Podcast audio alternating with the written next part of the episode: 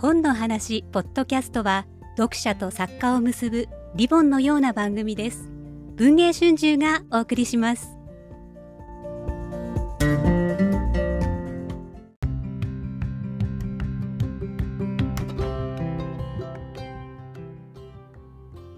えー今日は作家村山由佳さんを文芸春秋の会議室にお招きしまして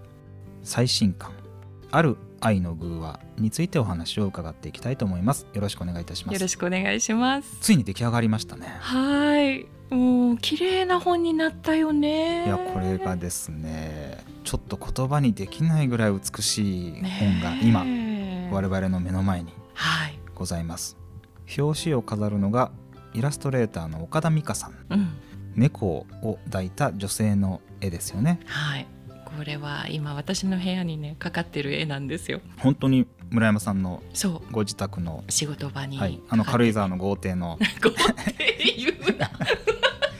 あお仕事場の壁にかかってるんですねそうなんです。今ずっとね私を見守ってもらってる感じの絵なんですけど、いこれもともと同じ文芸春秋のミルクハニーの時にはい描いていただいた絵で。週刊文春の連載中のそうですそうです。挿絵だったんですよねそうです。でその連載が終わった時に、はい。プレゼントってサプライズプレゼントでそれに色をつけたものを、はいはい、猫をもっとその私の亡くした愛病のもみじという猫に似せてくださって、プレゼントしてくれたんですよ。はい。でそれを今回本当に表紙どういう風にしようかねって言って相談した中でふっと「えこれぴったりじゃないの?」って思ったんで今回はそれを想定に使わせてもらいました。本当にこのね絵が美しいしねえ本の佇まいも本当に美しい本になりましたね。なりまして本当にありがとうございますありがとうございます。ある愛の偶話というまたこうタイトルがですね、うんなんとも意味深で、はい。まあ、タイトルだけだとどんな内容なのかなとある種こう神秘的なうんミステリアススな雰囲気佇まいのある一冊かなと思うんですけれど、あの偶話っていうとやっぱりイソップ偶話とかね、そういう何か動物の姿を借りて人生の真実を教訓的に教えてくれるような、はい、そういうのを偶話って呼ぶんだと思うんですけど教訓っていうよりも、まあ、今回に関してはその人と人ならざる者の間に愛情は成立するんだろうかみたいなそういうものであったりそれこそ中にはカゴも出てくるし、はい。カエルのぬいぐるみも出てくるし、猫も犬も馬もあとこの世ではないような存在のものも出てくるそうですね。わけなんですけれどそういう人じゃないものとの間にその魂の交換みたいなものがあったとしてそれをかけたらいいなっていうのが今回の私にとってのチャレンジでしたね。執筆のきっかけというのは何かあったんでしょうか、きっかけがその 目の前にいるこの担当さんがですね。はいはい。あの村山さんにとって猫っていうのは性的対象になりますかっていうもうちょっとこうフランクなね、大変ですね今ですね。綺麗にこう翻訳していただくとそういうことなんですけど ええ。もっとこうなんか卑俗な下品な言い回しで言っちゃっていいんですか？言っちゃっていいですか、はい言っちゃっていいですなか私の猫のエッセイ猫のええ。ツイッターとかもいろいろ皆さん見てくださってはい。猫人気があって、はい。で村山由佳といえばエロスだと、はい。じゃあエロスと猫を組み合わせたらめちゃめちゃ売れるんじゃないですかって言ったんだよそういう趣旨のことを申し上げてしまったかもしれません。で村山さんにとって猫はエロスの対象かと聞かれたので、えあ私はやっぱりね自分よりどこかこう大きいものでないと、はい。なかなかエロスを感じなくてですね、はい。猫は本当に官能的な動物だとは思うんですけど、え自分自身の官能的な愛の対象にはならない、なのでそれ以外の生き物とかあるいはその官能に限ったことじゃなくて、ーえ。本当にその漠然とした愛という言葉をどこまで掘り下げられるかなっていうふうな6編書いたんですけど、はやっぱりなかなかチャレンジングだったなと自分で思います。どうしようとーこ思って。れがですね皆さん、うん。本当にですね担当編集者が言うとあんまり信憑性がないかもしれませんけれど形になった小説の一編一編がですね本当に美しくて感動的で うん。これもう僕も一編目からもうねはい。もう涙なしには読めなかったですね。ああ嬉しいです。単純ににこう多分担当編集者はおそらくですね半分ぐらい半ばスケベ心でですね、うんうん。ちょっとエッチな小説読みたいみたいな 半端な気持ちで もう依頼とも呼べないような雑談だったと思うんですけれど、ええエロスとか官能とかをはるかに超えた本当に愛とは何かっていう大きなテーマをですねむしろこれ人と人とを通して描いていただくよりももっともっと深い、うんそして広いいところまで人ならざるものを描いてくださることによってですね、浮かび上がってきたのではないかと思うんですけれど。いやーそういうふうに呼んでもらえるとすごく嬉しいんですよね。人と人との間にはどうしてもはい。打算がつきまとったりね、あと力関係があったり、えいろいろその雑味が混じるというかね、そこが相手が人じゃなくなった途端にもう無償の愛になったり、はい。あるいはなんか執着として純度が高くなっていったりとか、えそのバリエーションがもっともっと増える気がするんですよ。一つやっぱり人と人ですとうん。どうしてもそこにですね、まあ、ある種の官能的な、はい。あるいは性愛的な行為というのがうん愛が高まるにつれて、はい。まあ、必然的に入ってくる。うんうん、そういう場合がそれは。大変まあねあの小説としてもうん。ものすごく魅力的な場面ではあると思うんですけれど、え逆にそれが取っ払われた時にーうん。全く違うその愛の形が浮かび上がってくるんだなということがうん。小説という形になって初めて分かったというか、んん。やっぱり村山さんのその想像力筆の力というのがすごいなとありがとうござい思う。んですけれど例えば一番最初にいただいたはい、「同じ夢」とはい。いう短編これ私も本当に大好きな短編なんですけどええ。当初は女性主人公と、うん、まあ、人気ロックバンドのはい、ボーカリストの、うんまあ、愛の形が描かれているように見えるはい、物語なんですよね。で実際そういう性愛のシーンもうん、描写もございます。はい、大変また素晴らしい描写で 僕はもうぐいぐいとですね身を乗り出すように仕事を忘れて読みふけったんですけれどそれは実はまだ物語の始まりですらなかったということがですね、ええ読み進めていくと分かるんですよね。そうですね。だからどの短編にも、はいその人じゃないものが出てくるわけですけれども、ええええこれ今までエロスをテーマに据えたような小説を散々書いてきた自分が言うのもなんなんですけどね、なんか官能エロスって突き詰めたら行き止まりがあるような気がしてしまって、はいもうその行き止まりまで見届けましたなんていうつもりはないですけど。でもなんかいやもうこれは言っても特に宝物はこの先にはないなっていうふうなえ。気持ちがあって、はい。もっともっとそ人が何を愛するかとかどういう実感を得た時に自分が生きている喜びを得られるのかとか本当に大きく愛としか言いようがないようなものを、え本来言葉にならないものだと思うんですけど、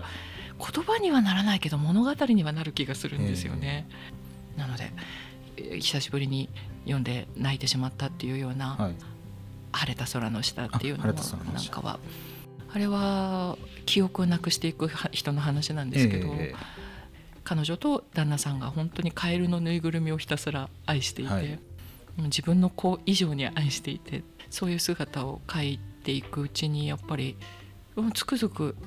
人じゃなくていいなって思っちゃった。でも本当にそう思います。うん。まあ、カエルのぬいぐるみというものは多分読者それぞれいろんな人それぞれにとってまた違ったものになるかもはいはいしれないです,、置き換え可能ですよね。置き換え可能だと思います、うん。でも例えば非常に卑近な話ですけどうちの娘なんかまだちっちゃい頃にえずっとですね熊のぬいぐるみ、うん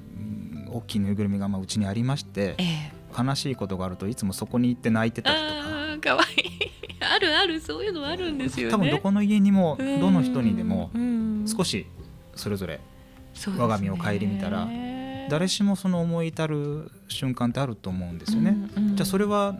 何なのかうん。愛なのかうん。友情なの多分本当に人それぞれそれぞれの形の向上というんでしょうかね、はい。心のやり取りがそれは人ならざるものであってもうん。十分もしかしたら人以上にうん。何らかの感情のやり取りがあったはずだと思うんですよね。そうですね。だからそれがペットなのか、はい。何なのかまあ、うちも子供がいないわけですけれども、ね、猫にそのひたすら愛情を注いでいて、まあ、もしかしたら世間のある人から見ればかわいそうにって思われるかもしれないんですけどね。そうじゃないんだよなっていう、そのそこにいる猫は猫であってじゃあそれが子供であったらもっと良かったか私の人生は幸せだったかっていうといやそういうことじゃないんだっていう風なねそういう意味では本当に今うなずいてくださってる方もきっとたくさんいらっしゃると思うし、はい、何かそのこの短編は6編それぞれ、い。まあ、いろんな馬とかも犬とかもいろいろ出てきますけどそれをご自分の中にある大事な何かに置き換えて読んでいただけたらいいかなって。村山さんがね常々こう特殊を徹底することによってその先に普遍へとつながっていくとい。うお話をされますけれど、まさにこの6編の小説に出てくる人はみんなそれぞれ、それぞれの人生があって、もしかしたらそれぞれ特殊な対象に愛を注いでいるかもしれないですけど、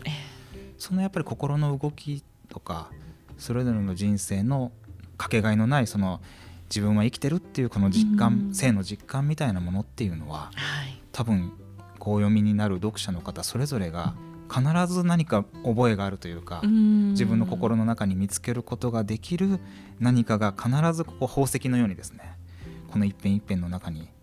埋まってると思いますね。ありがとうございます。本当にこれね、素晴らしいなんかね村山由佳見本帳みたいな感じになった気がするんです、はいはい、実はこれなんとデビュー30周年記念作品なんです。あっちゅの30周年すみません言うのが遅くなりました。いえいえいえいえ。おめでとうございます。ありがとうございます。まあよく頑張って続けてこられたなと思ってね。うんでもあっという間でしたね。なので、まあ、別に30周年だからといってそこで何かピリオドがあったりっていう仕事じゃないですからね。もう淡々ととにかく毎日原稿を書いているっていうだけなんですけど。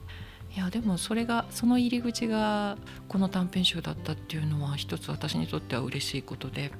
もうそれぞれの読み味が多分今まで私が書いてきたもののどれかに味わいが似ていたり、はいはい、そこから派生してきたものだったりあるいはもしかしたら最後の一編なんかはここから新たに派生していくかもしれないなっていう短編だったりして、えー、ですからこれが30周年の入り口になってくれるのは嬉しいことです。本当にだから、まあ、ある種贅沢な短編集で、うん、この愛というもののいろんな形をですね徹底的に描き出していくまさに今の村山由佳の愛の真髄が描かれているというそういう一冊でもありますし、はい、同時に村山さんのここまでの30年の歩みみたいなものが、一編一編から立ち上ってくると申しますか。それぞれにこれまでの村山さんの、あああいう作品もあったなっていう、はい、そういうこうファンの方ならなおさらそういうふうに思ってもらえるような一冊にもなってるのかなと思います。ねいや本当いつもねそりゃ新刊出せばいつも思うんですけど、はい、今回特に読んでもらいたいなこれも読んでもらいたいですね。そしてなんとですねこの本の話ポッドキャストをお聞きの皆さんにいち早くビッグニュースがございます。はい、村山さんデビュー30周年記念の特別イベントを開催することになりました。まだこれが放送される頃には書店には本が並んでないと思います。少し前の放送になります。もしこのイベントをお聞きになりたい見たいという方は、はい、もう少しだけ聞いててください。いち早く、はい、いち早く特別の情報を先にお知らせいたしますが2月の18日、土曜日村山さん軽井沢のご自宅から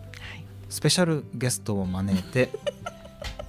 スペシャルゲストのスペシャルトークをお届けします。そうそうそう。なんと同じ軽井沢にお住まいの長谷清舟さんです。柄の悪いスペシャルゲストだね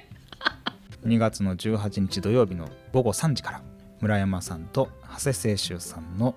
スペシャルトークイベント生配信、はい、軽井沢の村山家からお届けをすることになりました、うん、ありがたいですね村山さんデビュー30周年、はい、長谷さんはなんとお誕生日だそうなの。自分の誕生日のついでにねゆかっちの30周年を祝ってやるって豪語してましたけど。この2人のもどう考えてもですね報復絶倒楽しいトークのですね視聴していただくチケットを村山さんのご好意によって先着100名の方にまずえサイン本付きイベント視聴券というのをはい。販売いたします。ありがたい。なんとその商品にはですねさっきお話に出ましたイラストレーターの岡田美香さんのスペシャルポストカードまでついてきます。ねえ私も欲しいです僕も欲しいです。欲しいです。本当うん。みんな欲しいです。ね。岡田さんの素敵なこの「ある愛の具」は連載中のえ挿絵そして村山さんのお仕事場に飾ってあるというこの表紙のうん。素敵な絵これらがポストカードになりました。そのポストカードとそして村山さんのサイン本とそしてそのスペシャルイベントの視聴券、はい。全部セットで販売をすることになりました。この情報は多分このポッドキャストが一番最初の解禁と思います。はい。概要欄にチケット購入の詳細リンク先を貼っておきますのではい。ぜひいち早くチェックしていただいてですからこの話の前半だけを聞いてですね、うん。書店に行ってもまだ本がまだありません。1月10日発売です。1月10日以降にお聞きの方は書店にも本がありますけれど、うんうん。もしこのイベント見たいそして岡田さんのポストカード欲しい。サイン本ももちろん欲しいという方は、書店で買っていただいてもめちゃくちゃありがたいんですけど、うん。あのこちらのイベントのついた商品をぜひぜひ。リンク先でお買い求めいただけますと大変嬉しいです。嬉しいです。多分うちでのイベントですから猫たちも乱入してくれるんじゃないかなって長谷さんにビビらなければね村山さん家でお話してるともう、うん。天井から猫ちゃんがね降ってくるんですよ。どんな家でしょうね。ぴょんって。そうそう。そんな風なねハプニングも楽しんでいただけたらなって。おそらくあると思います、うん。そしてライブで見ていただいた方はチャットなどでお二人への質問も受け付けます。何でも答えますんで。たまたま何かもう予定があって2月18日ライブでは見見られませんという方もあのアーカイブ付きのうん。また商品も一緒に販売をいたしますので、はい。こちらもチェックしていただけたらと思います。